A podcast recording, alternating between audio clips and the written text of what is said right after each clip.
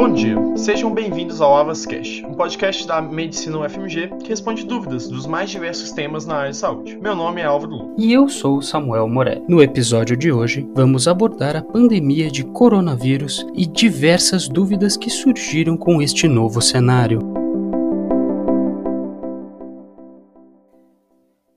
Inicialmente, é bom termos o contexto dessa situação. Se você esteve numa caverna nos últimos meses, talvez seja melhor ficar nela. A pandemia do novo coronavírus tem origem na província de Wuhan, na China, onde um novo quadro de infecção respiratória começou a se disseminar. A doença, chamada de Covid-19, se alastrou pela Ásia, então na Europa, e teve seu primeiro caso confirmado no Brasil no dia 26 de fevereiro de 2020. No estado de Minas Gerais, o primeiro caso confirmado foi em 8 de março. Esse episódio foi gravado no dia 28 de março, com um total de 14.227 casos suspeitos para a Covid-19 e 133 casos confirmados. E não há óbitos no estado de Minas Gerais. A doença cursa com o que chamamos de síndrome gripal. Sintomas como tosse, febre e espirro são comuns, mas possui uma alta taxa de transmissibilidade e um percentual considerável de hospitalizações e taxa de mortalidade, inclusive em pessoas com histórico de atleta. Por tal, os governos estaduais e municípios têm adotado a política do isolamento social.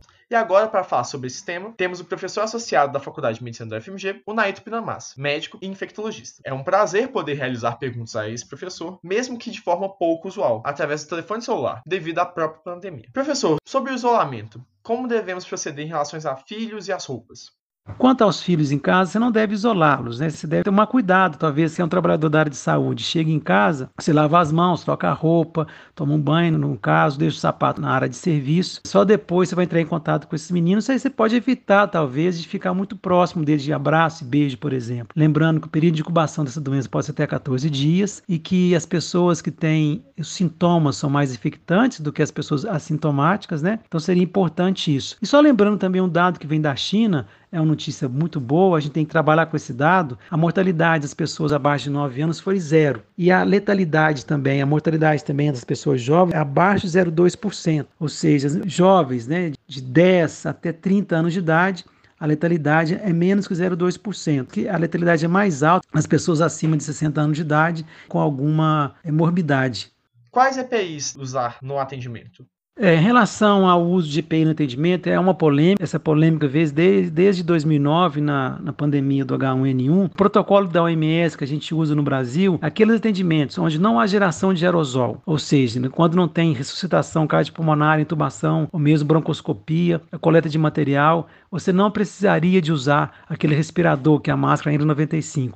No atendimento habitual de um paciente que não vai ter aqueles procedimentos, basta usar a máscara cirúrgica, usar o avental, usar o gorro e usar o óculos. A luva seria até desnecessária, mas poderia usar a luva também, seria um, um fator a mais de proteção. Caso você não tenha a luva na sua unidade, você pode e deve lavar a mão antes e depois de atender ao paciente. Então, essa é uma paramentação básica para quem vai atender o paciente. Quem não for atender esse paciente, for acolher esse paciente na UBS, por exemplo, usar a máscara, mas manter um distanciamento né, de um metro, um metro e meio, porque lembrando que esse vírus da transmissão é via aérea através de gotículas. Essas gotículas ficam suspensas no ar no máximo até um metro. E a partir de um metro, um metro e meio, elas caem na superfície.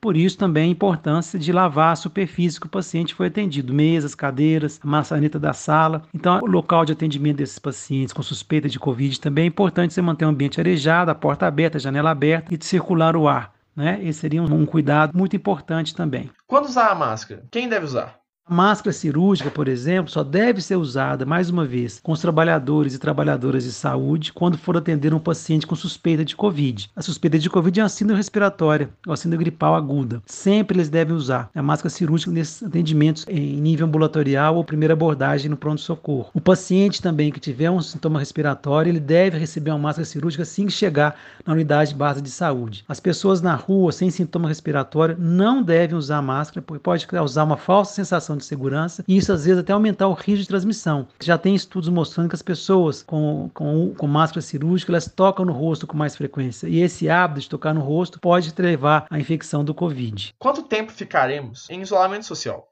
O tempo de isolamento social, a gente não tem uma ideia por quanto tempo vai ser esse isolamento. É, lembrando que na China, o Hubei ela fechou dia 23 de janeiro, dois dias antes do ano novo, e até hoje está fechada. Né? Quando falo fechada, as pessoas não estão saindo. Parece que na semana passada já houve um relaxamento desse isolamento social. É, lembrando que realmente na China não está tendo novos casos. A partir de domingo tinha 48 horas que não tinha nenhum caso novo da China. Então eles estão programando, estavam programando um isolamento social de três meses. Então aqui no Brasil a gente não sabe qual o tempo que vai ser, como vai ser esse comportamento da epidemia. Tudo vai indicar é a evolução desse processo epidêmico. Né? Então, nós vamos estar dosando, nós vamos estar calibrando essa questão do isolamento social para mais ou para menos, de acordo com essa curva epidêmica que nós vamos estar monitorando nas próximas semanas. E com certeza a gente vai ter que tomar outras medidas, né? mais uma vez, recrudescer ou afrouxar nessa questão do isolamento social. Como proceder se meu paciente for um caso suspeito? Se o seu paciente for um caso suspeito, primeiro você tem que avaliar as características demográficas dessa pessoa. Qual a idade, se ele tem comorbidade. A gente costuma falar, se um paciente ele é jovem não tem comorbidade, a chance dele desenvolver um quadro brando é mais acima de 80%. Lembrando que a maioria dos casos vão ser casos brandos a moderados, sequer precisa de procurar um hospital, sequer precisa de procurar uma orientação médica. O NHS, que é o Sistema de Saúde do Reino Unido, ele tem orientado as pessoas com esse perfil né, de idade e sem comorbidade, quais são essas comorbidades? Diabetes mellitus, hipertensão arterial, doença do coração, doença do pulmão, outras condições crônicas, como tratamento recente de câncer, por exemplo, sem essas condições, essas comorbidades, as pessoas jovens podem e devem ficar em casa durante 14 dias, que é o período de incubação, período de resolução dessa doença Covid-19. Caso o seu paciente tenha uma comorbidade, tenha acima de 60 anos de idade, o paciente deve ser orientado, examinado e avaliado em 24 horas e orientar para os sinais de alerta, falta de ar, dor no peito, desmaio, vômitos, diarreia, que poderiam ser sinais de alertas que deveriam nos preocupar e talvez ser atendido em uma unidade hospitalar de pronto atendimento. Quais testes diagnósticos são usados? teste diagnóstico, nós temos hoje apenas validado a PCR, que é a biologia molecular. Tem vários estudos já, vários testes de teste rápido, dosagem de imunoglobulinas, tanto IgG quanto IgM, mas como o processo é muito recente, né, é uma doença muito nova, esses kits diagnósticos não estão ainda totalmente validados. No entanto, na falta de reagentes para o PCR, esses kits devem ser usados durante esse processo da epidemia. Com cautela, é verdade, mas é melhor usar os kits do que não ter nenhuma ferramenta para apontar o diagnóstico. Lembre que o Ministério deve comprar alguns kits de reação sorológica, mas só reforçando que ainda, como nós estamos assim, no, no limite do conhecimento, não temos os dados mais robustos da sua validade. Repito, deve ser usado, mas com cautela, que pode ser uma ferramenta de combate dessa epidemia. Professor, o senhor poderia nos falar sobre os medicamentos para o Covid-19? São eficazes? São seguros? São reais?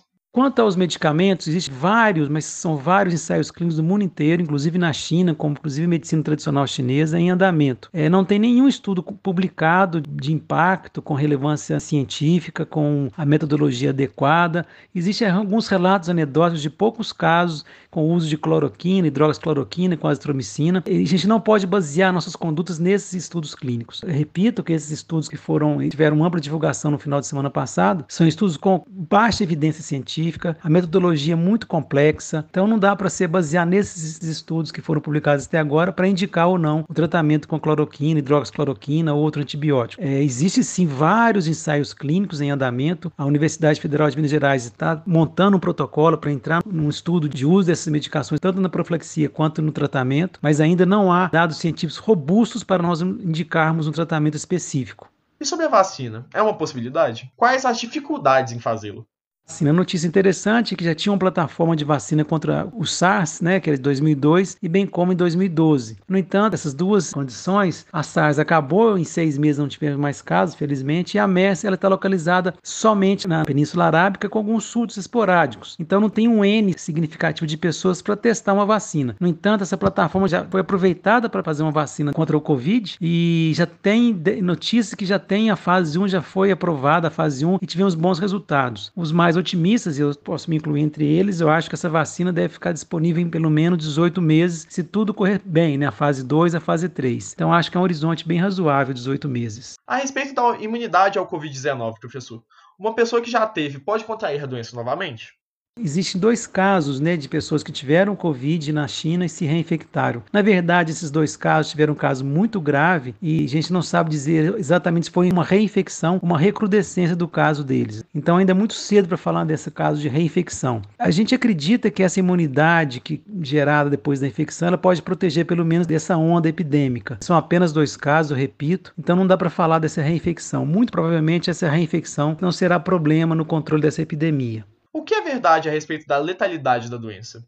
A letalidade, dados são muito conflitantes. Tem países que a letalidade é em torno de 0,7%, como é o caso da Alemanha, por exemplo. Quando você pega a República da China, é bem emblemático, a mortalidade geral é em torno de 3%, um pouco menos. No entanto, quando você analisa as outras províncias que não a província onde está Wuhan, que é Hubei, nessa província de Wuhan, onde está Wuhan, a mortalidade é um pouco mais elevada, em torno de 3 a 5%. Quando você tira esses dados de, de Wuhan, a mortalidade da China passa por em torno de 1% também. Então, são dados muito conflitantes ainda. E também a gente não tem um numerador né, certo das pessoas que estão é, infectadas, que foram infectadas pelo Covid-19. Só com o inquérito sorológico nós vamos poder ter uma ideia exata dessa letalidade. Nós acreditamos que essa letalidade vai gerar em torno de 0,5 a 1,2, 1,3%, um mais ou menos 0,3%, tá? Que é uma notícia razoável, porque a gente já trabalhamos com a letalidade da SARS de 2002 de 9% e a MERS de 2012 de 35%. E sobre a transmissibilidade do vírus, ela é realmente elevada?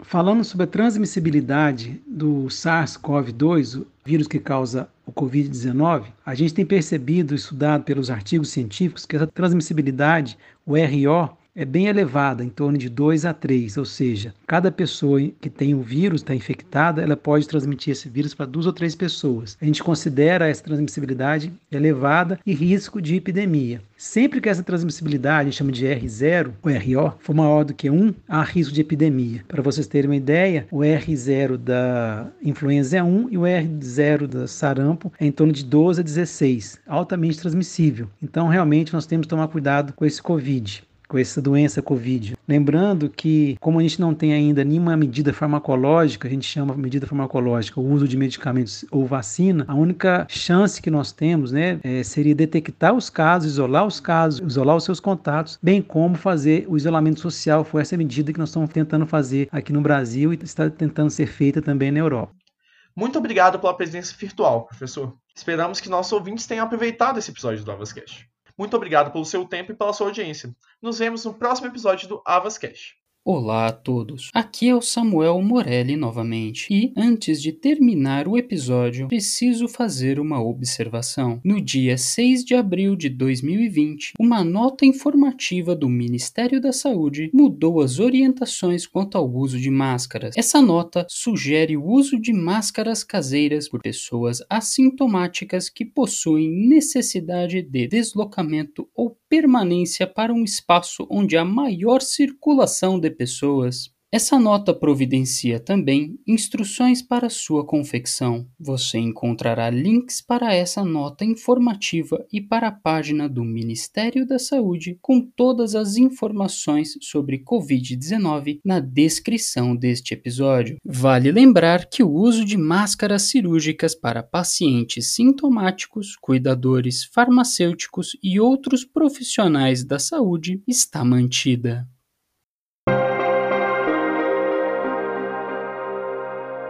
Este episódio do Avascast foi uma produção do Avas 21, um projeto da Faculdade de Medicina da Universidade Federal de Minas Gerais e contou com a coordenação da professora Rosália Torres, a colaboração de Gilberto Boaventura e Carla Scarmigliati, do Centro de Comunicação Social da UFMG, foi apresentado por Álvaro Luca e Samuel Morelli, editado por mim, Hugo Couto, roteiro e pesquisa por Samuel Morelli, Álvaro Luca e Samuel Ferreira, além da colaboração dos acadêmicos Alice Lana, Gustavo Monteiro, Helena Raquel, Isadora Ventura e Laura Parreiras.